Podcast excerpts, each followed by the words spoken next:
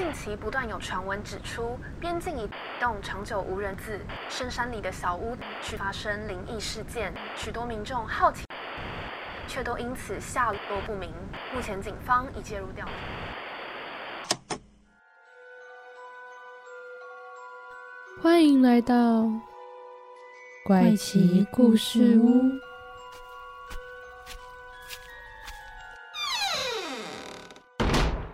欢迎收听，怪奇故事屋，我是 Bamboo。我是周一。在开始前，我要来跟大家说明一下，就是 说明啊，就我最近做了一个重大决定，就是我去戴牙套了。不知道大家有没有就是自己戴牙套，或者身边有朋友戴牙套的经验？就是刚开始戴牙套的时候，除了几乎不太能吃东西之外呢，你讲话还会有点大舌头。除了大舌头之外，可能还会有点闹哄闹哄的感觉。对对对所以如果等一下我讲话，大家觉得这人讲话怎么这么的不标准，然后我现在就有点不标准。你讲准，准。对我，我很努力哦。我这几天其实我已经带大概一个多礼拜了，然后我刚带开始，我就开始狂讲话。我就你觉得说，训练自己吗？对我就觉得我一定要好好的训练自自己讲话。但是大家就等我讲到滋呲丝的时候，我真的没办法，就我没办法。我觉得那是一个过。渡期，大概过了一两个月之后就会习惯了。可是录音还是要录的，对，所以就麻烦各位 听众朋友稍微忍耐一下。对，大概经过四集之后呢，你们就会听到一个 全新的 Bamboo。对对对，听说戴完牙套的人讲话会更标准，对，因为如果比如说你原本是龅牙，或是原本牙齿排列不太对的话，还是会影响到你的咬咬字合嘛。对对对，希望我之后拆掉拆掉牙套之后会也会有一样的改善。哦，那你这样子就可以去听你以前的集数诶，因为像我我我之前高中也有戴过牙套，嗯，可是我不确定我高中是怎么这样？样子，那嗯你以后就可以回去听诶。我就有记录了，是不是？这，个对这个节目一举两得，但听众们还是要忍受我四级的老红、没关系。老红跟大舌头。对，好，那我们今天就要 前面跟大家前情提要一下，就大家不好意思啦，请大家多包涵啊。对，那今天就进入我们的主题。我们今天呢要来讲一个算是蛮知名的一个希腊神话故事，叫做伊底帕斯。你看“斯”就有点发不出来，硬要 Q 自己。那我们今天呢就来讲伊底帕斯的故事。那从前呢，有一个叫迪比斯的王国。那国王呢，他就是生下了一个儿子。那儿子生下来，就像我们会去算命算名字一样，对，他也拿去他们的就是神殿去算命一下，嗯就想说，我想知道一下这个小孩未来的状况啊之类，了解一下。结果嗯神谕就告诉他说，这个儿子啊，长大后有可能会杀掉你。就是嗯。儿子可能会杀掉自己的父亲，嗯。然后国王听到了就很紧张，所以呢，他就决定就把这小孩丢弃，请人处处理掉这个小孩，甚至呢还在他的脚踝上这穿了一个洞。最后呢，就是在辗转之下，就好心的人收留，就是不忍心这么小的小婴儿才刚出生，所以呢，这个小孩子就辗转呢被另外一个邻国的国王，就是柯林斯的国王给收养下来。那这个国王因为膝下无子，然后就就把这个孩子也当做自己的亲生小孩对待。那因为刚刚不是有说他的亲这个小孩的亲生父亲把他的脚踝穿了一个洞吗？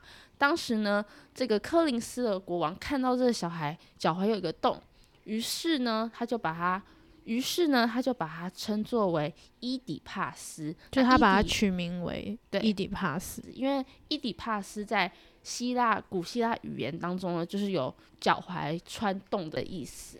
伊底帕斯呢，就慢慢的一天一天的长大。那某天呢，伊底帕斯也去神殿，也想要去嗯去神庙。对对对，我觉得他们那是一个习俗、欸，就是他嗯。们也可能会、像我们也会去拜拜，然后去其实他们拜的是阿波罗之类的。阿波罗是他们古希腊神所有的众神当中会掌管应该是说最知名的，他其实是掌管神谕预言，就是他们说的，就是我们说算命，但他们其实说神谕，然后神谕就会指示他们一些未来的状况，嗯就像我们抽签一样的概念。那伊里帕斯某一天呢，也去神殿里去求阿波罗的神谕，结果他得知了他自己未来有可能会弑父娶母。伊里帕斯听到就觉得很紧张，但是伊底帕斯他一直都认为柯林斯的国王跟王后是他自己的亲生父母亲嘛，他不知道自己是被领养的，因为他太小就被丢弃了，所以对从他有意识以来，都一直以为他现在的养父母就是他自己的亲生父母。对，没有错。然后他只抽到了这个神谕之后呢，他就觉得不行，我不能让这个神谕成真，他不能就是枉费了父母亲的恩情，这样。所以呢，他就赶快逃走，并且发誓说他再也不会回到这里，然后就逃离了这个科林斯王国。然后他就去到处流浪，走着走着走着，就到了迪比斯王国的附近。就是原本他出生的那个王国，对，没有错，他就流浪，刚好刚好的流浪到那附近，结果呢，在一个十字路口跟对方的马车发生了冲突，嗯，然后他就不小心失手杀了当时在马车上的所有人。好巧不巧，那个马车上面其中之一，其中一个人就是就是他的迪比斯对，就是迪比斯的国王。王。对，然后但是他也不知道、哦，他也不知道嗯那是他亲生父亲，他只是就是不小心失手杀了上面的人。那现在迪比斯是不是就没有国王了？嗯，就一波未平一波又起，迪比斯又有一个怪物进驻到了迪比斯王国。嗯那个怪物就是大家蛮熟知的人面狮身兽斯芬克斯。这个斯芬克斯呢，只要遇到路上只要遇到人，他就会问他说，他就问他一个问题，就是一个你说那个怪兽，他只要遇到人，对他只要遇到人，他就问他说：什么动物早晨会用四条腿走路，中午会用两条腿走路，晚上呢他会用三条腿走路。然后只要答不出来的人，他就把它吃掉。所以呢，这让迪比斯王国非常非常困扰，因为一直一直以来就都没有人能够解开这个谜题。然后只要经过或者是只要被他遇到的人，就会被他吃掉，因为没有人打得出来。对，迪比斯因为斯芬克斯，所以就非常非常的困扰。于是呢，他们就宣布了，只要能够解开斯芬克斯谜题的人，他们呢就可以取取获得这个王位，因为迪比斯原本的国王不是去世了嘛，然后他就可以获得这个原本王位，并且呢可以娶国王原的遗孀，这么好，我只要答对一个谜题，我就可以获得整个王朝。你就可以得到王朝，甚至还有老婆。那我觉得，如果是女生得到嘞，这样为什么我偏偏要觉得是男生会得到？不知道，可能以前重男轻女。对啊，这样很不公平哎。好好，这这都是题外话。总之呢，你只要答对了斯芬克斯的谜题，你就有机会。大家不会一起讨论吗？就是大家都知道那个谜题是什么啦啊，大家不知道，因为被他问过的人都死掉掉了。对啊，反正呢，只要能够答对谜题的人就可以，就可以。因为可是每个人都不知道他到底心中的答案是什么啊，因为答了几个都是错的、啊。嗯，反正只要答对了，就可以获得整个王朝的这个王位，然后呢，也可以娶这个国王的遗孀，就是原本的王后为妻子。这样，某一天呢，伊底帕斯就刚好遇到了这个斯芬克斯，他没有刻意的要遇到他啦，他就刚好他没有刻意的要去打败他，对对对对对，他只是经过底比斯王国。对，然后呢，斯芬克斯也问了他一样的问题，就是什么动物是早晨四条腿，中午是用两条腿，然后晚上是三条腿走路。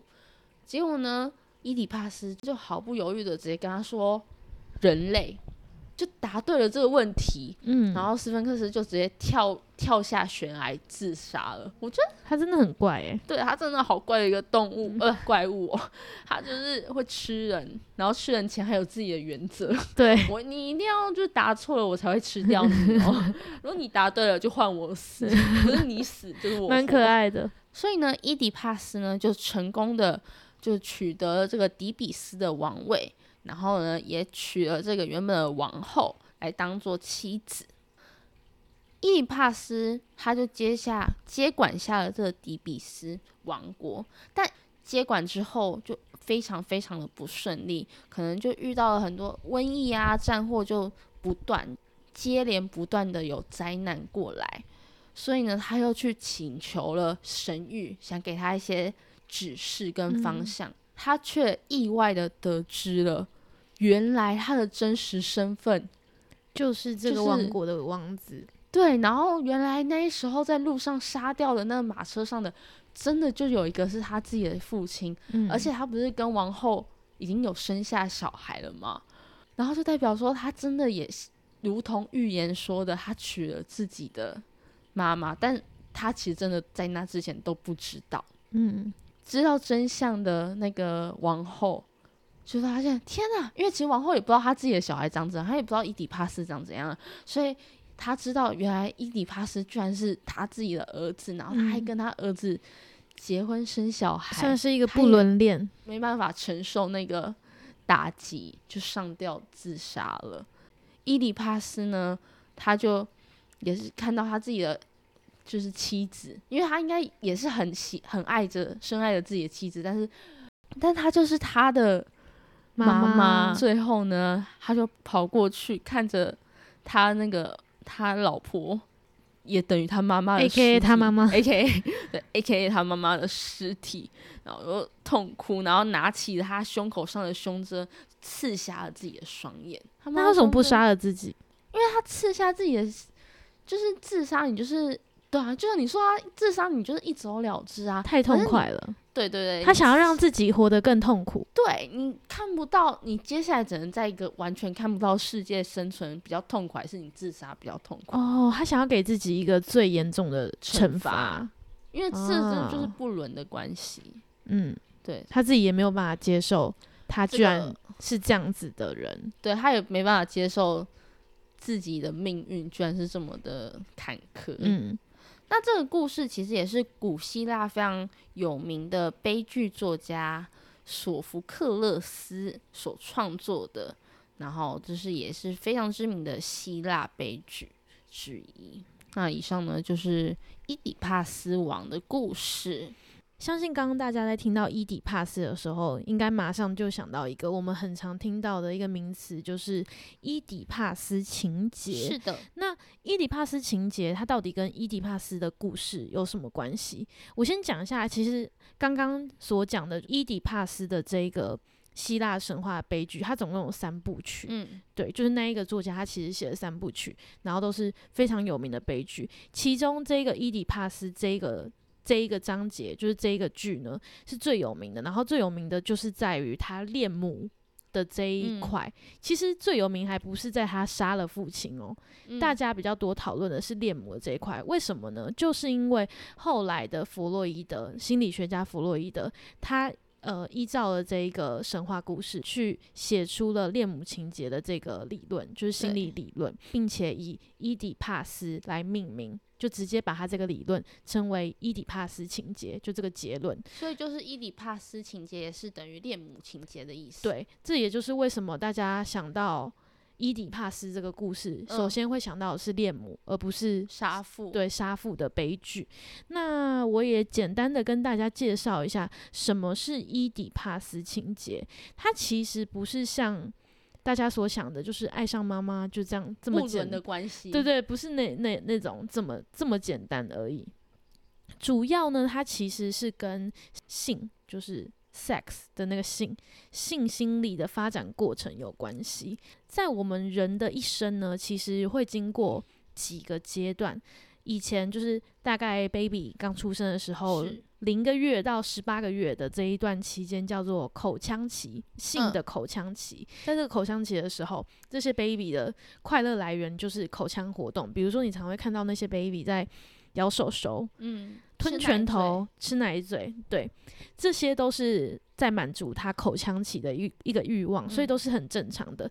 所以呢，其实父母不要太去刻意的阻止宝宝咬东西嘛。咬东西，嗯免得他的口腔期不满足，嗯他日后可能就会有一些，比如说咬指甲啊，嗯或是抽烟啊、酗酒啊、贪吃这些坏习惯。嗯，对嗯这是有可能你会养成他过度依赖，或是甚至会有一些攻击的性格出现。嗯尽量让这些宝宝满足他的口口腔期，不用过度的阻止。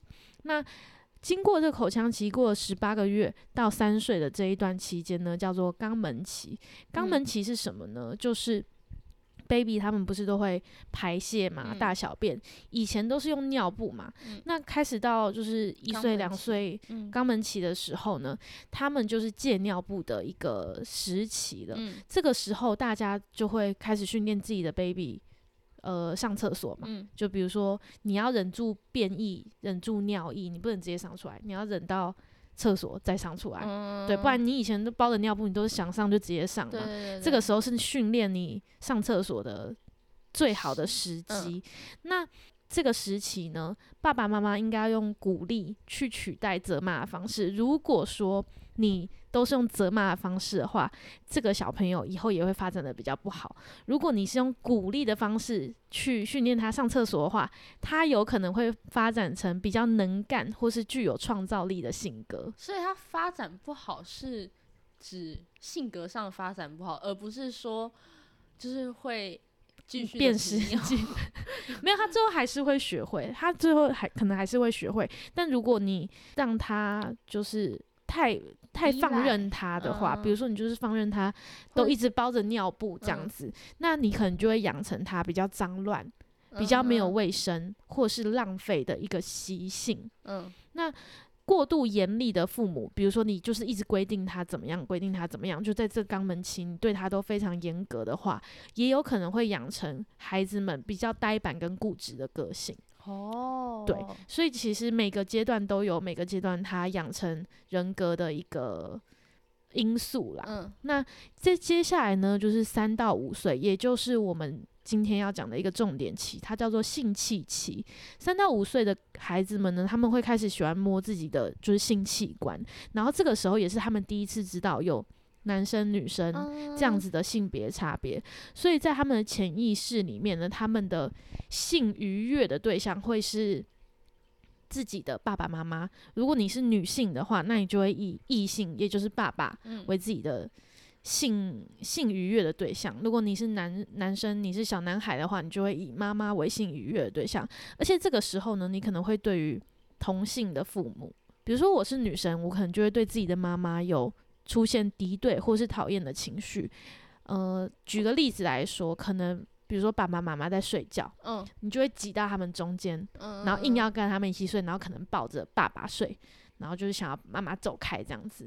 类似这哦，样子的一个情绪，它其实就已经算是一个呃所谓的恋父或是恋母情节了。他的愉悦不是像我们长大后想象中的那种对性的渴望，而是可能对异性的观察跟了解，或者是依赖，对吧？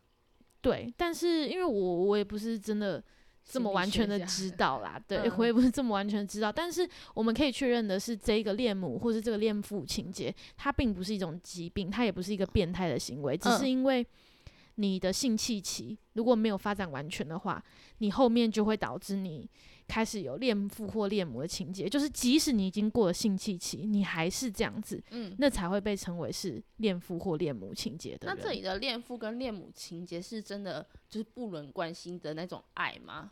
不是，他这边的恋父或恋母的情节比较像是，呃，崇拜嗯，崇拜、依恋，哦，依恋，对，依恋这个人。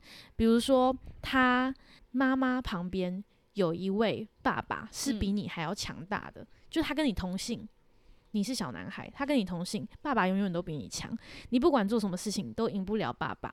嗯你懂吗？就是爸爸跟妈妈就是这么相爱，我怎么样都赢不过爸爸，所以你就会开始喜欢上妈妈，就嗯你想要得到妈妈的疼爱，嗯，你想要得到妈妈的疼爱，但是呢，却没有办法。呃，像爸爸一样跟妈妈这么的亲亲近，就像是爱情的那种亲嗯近，所以你就会开始模仿自己爸爸的行为，去取哦得妈妈的关注。嗯，在三岁到五岁的时候现。在刚刚你的性别是小男孩，对我刚刚的性别是小男孩，因为我想说，我们今天要讲的是恋母情情节，那我就以此来举例。但其实恋母跟恋父是一样的一样概念的概念，对。然后这个统称为伊底帕斯情节。对，那这个其实它有点像是小朋友从依恋到仇视，仇视就是仇视自己同性的，嗯，到学习的这个过程。总之，如果你发展不完全的话，你有可能就是到长大之后还是会有这样子的情节。嗯那除了刚刚讲的，就是比如说一起睡，想跟爸爸妈妈一起睡之外，也有也有人是，比如说妈妈只要一离开视线，就是他会感到不安稳。，对他会觉得好焦躁，或者是只要接近妈妈的人，他就会觉得那个是他的竞争敌人。哦，对那那我们先继续讲下去，就是下一个阶段。下一个阶段的话是潜伏期，潜伏期呢就比较长一点，它是从五岁到十二岁，也嗯被称为是性欲的休眠期。这个时候，孩子们的性欲就会比较低，会转移到其他事情上面，比如说开始重视一些同才的关系啊，展现一些社交的技巧。哦然后也是培养兴趣跟嗜好的一一段期间，所以呢，他对于呃原本的这个性欲的模式会变成一个潜伏的感觉，你的注意力不再会是性欲了，其实五岁到十二岁的确已经离开爸爸妈妈去幼稚园或国对小，上所以他开始造就你这个人的人格了。嗯嗯对那再来呢，到十二岁以上，也就是青春期或者所谓的接近成人的阶段，它叫做生殖期。那这个时候呢，是性的心理发展的最后的阶段，男女的差异开始变化了嘛，就是大家的性器官已经开始成熟了。那你在心态上也已经有明确的男女生的。关系跟比如说婚姻啊、家庭的意识已经都嗯成熟了，所以呢，婚姻跟家庭意识会不会太早了？我觉得到那个时候应该还没有吧，应该是男女之间的情感但是你知道什么？稍微有雏形了吧？你都已经十二岁以上了，你一定知道家庭跟婚姻是怎么一回事吧？哦，你是说理解吗？可是我觉得理解跟没有没有，没你当然不会理解什么婚姻的遇到的困难什么，但是哦你知道什么是婚姻，什么是家庭。哦你小 baby 的时候，你可能就只觉得爸爸妈妈、男性、女性是这样，可是哦你不会知道，哦，原来爸爸跟妈妈是婚姻关系，然后你懂吗？最后生下了我。对对对对对对，这个这只是一个心理学，并不是说什么爸爸妈妈之间有一些很复杂的那种。对我当然可能这可能活到三十岁，有一些人还是不懂。哦对，好，好，那如在这个生殖期，也就是十二岁以上的这个快要接近青春期，然后到成年人的这个阶段呢，如果你呃扮演好自己的角色，嗯，就是扮演好你在各个领域里面学习的这个角色的话，而且你前面这四个阶段都有很好的发展，而且有被满足到的话，那你就可以顺顺利利的展现出，比如说照顾他人啊，温暖，就是比嗯较像正常人的一个，比较像正常人，就是比较合理的特质。这是我自己的下我自己下的结论，下的结论，对这样子很过分？吗对，不代表本台立场，不好意思哦。嗯，好，总之，如果说你发展的比较不完全的话，他的恋父或恋母情节会怎么发展呢？就是你可能长大之后会找比较类似自己妈妈的女性交往，嗯，你可能会找跟他性格相关的、比较相像的。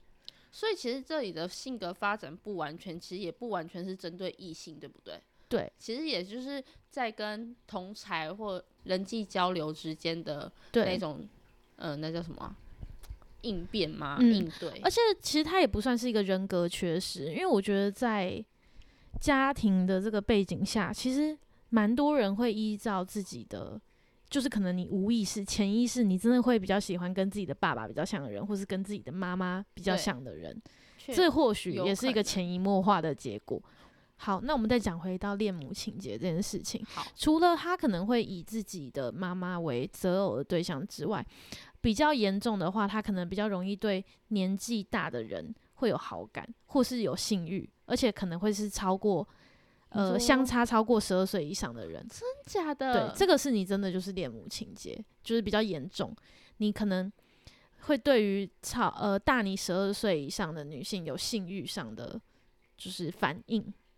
哦，这是恋母情节的症状，或者是说，呃，以前你是对妈妈高度依恋的，嗯或是妈妈会高度的控制你的这种人，他也会影响到这个小孩，他长大之后比较会影响到他成成人之后会比较缺乏主见，然后比较没有独立性，因为你就是对妈妈都很依恋，其实简称妈宝，哦，我自己简称，你就是简称，又 对就是代表本台立场，对他就是比较容易在工作啊，或是感情或人际关系上面会有一些问题，有一些状况。我觉得主见这件事情应该不，应该是先因为你没有主见而影响到后面，不是有了后面而没有主见，对吧？后面是什么？就是你刚刚说人际关系会有状况，对对对，就就是因为他缺乏主见嗯跟独立性，所以他才容易在那些领域上面碰壁。但我觉得也有可能是因为原本爸爸妈妈控制很多的话，也会导致小孩他慢慢的没有自己的主见。因为我发现我我妹妹本人啊，我妹会听诶，没关系。我妹妹她就是因为她从小，我妈本身就是偏就是控制比较多一点点的人，妈妈会听吗？妈妈应该不会，但她应该自己知道。对所以没关系。对，从小到大，我妈就是偏会比较控制一点的人，但我可能本身的主见、自我意识又强一点点，可能我是长女，我觉得长女就是会有自己意识比较强一点的那种嗯。感觉，所以呢，我还没有那么的没主见，但我有时候的确也是偏没主见一点，就是我会比较矛盾跟犹豫不决一些些，我觉得这些也有可能是因为父母就是。我我没有在怪他们啊，我只是觉得好像有可能是因为这样子，嗯，所以会导致没有主意。但我妹妹就非常的明显，因为嗯。除了是我妈妈控制稍微多一点之外，因为他跟我年纪差太多，他跟身旁同才，呃，跟身旁的兄弟姐妹年纪都差很多，然后嗯变成说我们会去替他讲话，想要帮他讲话，嗯或者帮他做些什么事情，嗯，而导致说他可能更没有主见一点点。懂。就是先讲一下，你妹现在才，我妹现我妹跟我差八岁，才所以高中她她就是自己一个人在家，就是一个小妹妹的概念。她现在一讲话，大家都想教她，大家都想指指导她是怎么样才对的，怎么样就是有点像是我光是我妹跟我差两岁，我都会、嗯有时候就想叫她闭嘴，因为你会觉得自己是对的嘛，因为对你觉得这些都是你已经经过的事情，比如说。嗯你你已经上过高中，你就会跟他说高中就是应该怎么样怎么样，你就会想教对她，这也是我们一个很自然的反应。对很自然可是的反应当，当每个人都在这样跟他讲的时候，就会造就他可能呃久而久之就会觉得哦什么都没差的一个一个习惯。然后变成没有自己的想法，或者是他看他会看着题目，他不会，然后他就开始发呆，他不会去。等一下，这个是没有想法吗？我觉得这是有一不会点吧点欸 没有没有没有，他说不定他只是单纯不想写可。是你遇到东西不会的时候，你会怎么处理？呃摆烂，没有，你不会，你不会，你遇到不会，你是不是就会你会想办法解决。对，你会想办法解决，但我觉得他就有点缺乏这一部分的意识，因为之前他从小到大，别人都会先想办法赶快帮他解决，懂，所以他其实应该是怎么突然开始在帮你，就是帮我妹分析，对对对，所以他应该是可能上了高中、大学之后自己搬出去住，或许就可以解决呃这一部分训练自己。可是我觉得他又偏内向，又很依赖父母的人，对啊，所以才要把他丢出去啊，不然他要怎么训练他自己？会哭，但必须得哭啊！好像是，我觉得是我其实都有点替他担忧，在在节目上这样子大大肆讨论，到底是对的吗？但我相信，呃，说不定有一些听众朋友，他的兄弟姐妹跟自己年龄差很多，或是你本人就是那嗯个妹妹，或是就是嗯那个弟弟的话，你或许也自己深有同感。我们并没有说这个是你们的错，这个嗯或许是你姐的错啊。对啊，就就我的错，太想管了，对，所以我觉得这个呃，应该说很多阶段，就是不管是在什么年龄层，嗯都有自己要呃训练学习的事情，对。就会真的影响到你日后的人格啦。我觉得是，我觉得就是现在我虽然也没有多大，可是你回想之前的所有经历，你就会觉得，就是因为有这些事情，才会导嗯致你现在这个人。就是现在的你是以前的所有细节组成的。对，就像我以前，我觉得我在国小以前我是超级 E 的人，我真的很就是就是 MBTI 大家知道吗？就是里面的外向性格是外向是 E，E 嘛，然后内向是 I。我现在怎么测，绝对都是 I。嗯可是在我国小以前，我自己觉得我绝对是超级 E，就是我嗯可以在路真假的？我真的我在就是班上老师问有问题，我第一个举手回答，第一个上台，第一个上台说我要我要示范，我要我要做什么事情。我以前但你知道你现在其实也有这个特质吗？我有一点点在熟人，面前，你其实是可是我是要主动的人。对啊，可是你你刚刚有讲到一个前提啊，在熟人面前啊，我觉得就是因为中间经历了很多事情，然后慢嗯慢的让这个 E 的人格往下压，然后 I 的人格就出来了。我觉嗯得就像每 MBTI 也有说，就是诶他没有说啊，但是就是原本就有说每一个阶段你去测这个测验，我都会不一样啊。对，我大学跟我毕业，跟我两个月前测都不一样。因为就每个我又阶段了，每个阶段都会有一些不一样的结果。就是你在有不同的体悟之后呢，你就会有不一样的结果。嗯，所以我觉得，就是你人就是慢慢累积，搞不好我妹在未来的某一天遇到了某些事情，也会一定会的啊，改变一定她，会，也会嗯改变她。搞不好她某一天就突然变成一的人。变化是一定会的。这么，如果你一直不变，测出来都是一样的结果，那也你也是蛮厉害，那你应该是算是特别的那一种类型我觉得一。定也有人真的都对，可是那应该算是特别的类型，因为大多数人我听到的都是你以前是什么，后来变另外一个人格，因为人人是会改变的啊、而且我觉得他测出来其实并不是绝对，因为它是有数值在的。就是有嗯些人虽然你是一、但其实你偏向 I，嗯就是它是有一个对啊，像中心的平衡。像我的一是五十五趴，I 是四十五趴，我都刚好在很中间，所以我大学以前测的刚好都是另外一个数值，然后毕业以后测出来是就是过半数的另外一个数值，所以我是完全相反。我也是很中间，就是我测出来所有的几乎都很中间。我一直以为我是理性的人，然后我测出来是感性的人。然后那天我就听到我朋友就是问我说，我朋友就问我说，其实这可以就是测你到底是理性还是感性。他就问说，如果有一天有一只马走进酒吧，你有一只马，对，有一只马走进酒吧，马你是说 horse？horse，对，马，动物的马，走进酒吧，酒吧？那我在酒吧你会有什里面吗？么想法？对对对，你会有什么想法？我会有什么想法？嗯，他是从动物园来的吗？就是啊，你这个问题让我有点不知道你是理性还是感性的人呢？那你是理性的人，那对你是理性的人，因为我那时候就回答说。我那时候我记得我回答我朋友说，哦，他会说我要来一杯酒，哎，蛮好笑的哎、谁会这样子想？哇，你好酷哦！会啊，会啊，会啊然后他就说：“你是感性，你是感性，你才不是理性的人，你绝对是感性的人。”就像你刚刚会说，从动物园里来的嘛，你就是理性的人，啊，懂嗯，懂懂懂懂。懂吗？就我觉得这这问题蛮酷的，我还偷别人问题来来大家来回答。可以在我们的 IG 上帮我们留言一下，你这个马的问题，你的答案是什么？对，然后还有他还问了我两个问题，就是这是第一个嘛，然后第二个问题是说，第二个问题是说，就某一天你搭飞机，然后呢，突然天空裂了一个洞，就裂了一个缝，你会怎么想？裂了一个缝，对对，天空突然出现一个裂缝，你会怎么想？现在到底在哪个宇宙啊？没有没有，我是说现在是在人类世界嘛？就是我真的搭飞机，不用，你不用想那么多，你就想象你就在搭飞机，你不用管它什么人类世界还是异世界，你就天知道啊，突然裂了一个就可能有陨石来吧。那你真好理性，你知道我回答什么吗？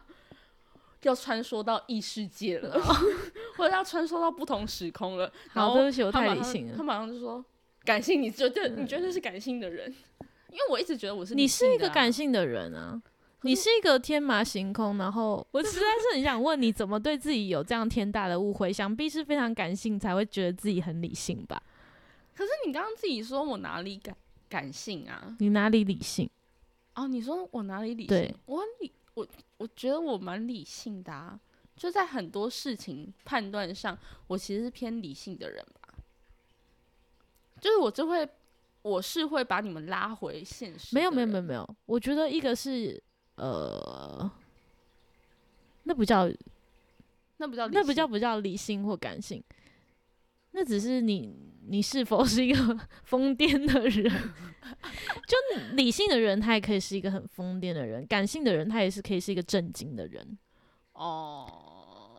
或是你是一个有逻辑的人我一。直以为感性的人可能就是会比较能感同身受很多事情，或者是看电影很容易哭的那一种啊感性。因为我看电影那些的，我真的都不太容易哭。可是遇到生活上的挫折或者是心理上的感受，你是感性啦，比较容易哭。你是感性啦。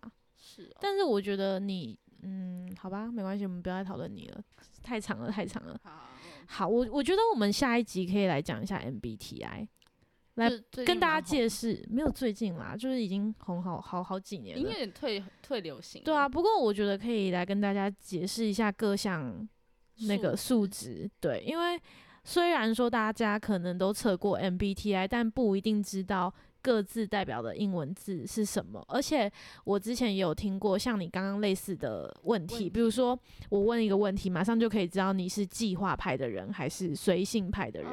对啊，我们下次可以来玩玩看这个，啊有点类似心理测验的东西，好啊，没有问题。我觉得会蛮有趣的。好，怎么会从伊底帕斯讲来这里呢？好的，呃 这是我们伊底帕斯的故事。对，OK，那我们今天的节目就到这边结束啦。如果喜欢的话，可以到我们的粉丝和可以到我们的 IG 搜寻“怪奇故事屋”，然后帮我们按赞、留言，或者是留你想要听的主题内容。是，也可以在我们 Apple Podcast Podcast，也可以在我们 Apple Apple，我真的不会讲话。也可以在 Apple，要不要我来讲？也可以在我们的 Apple Podcast 上面呢，帮我们留下五星好评。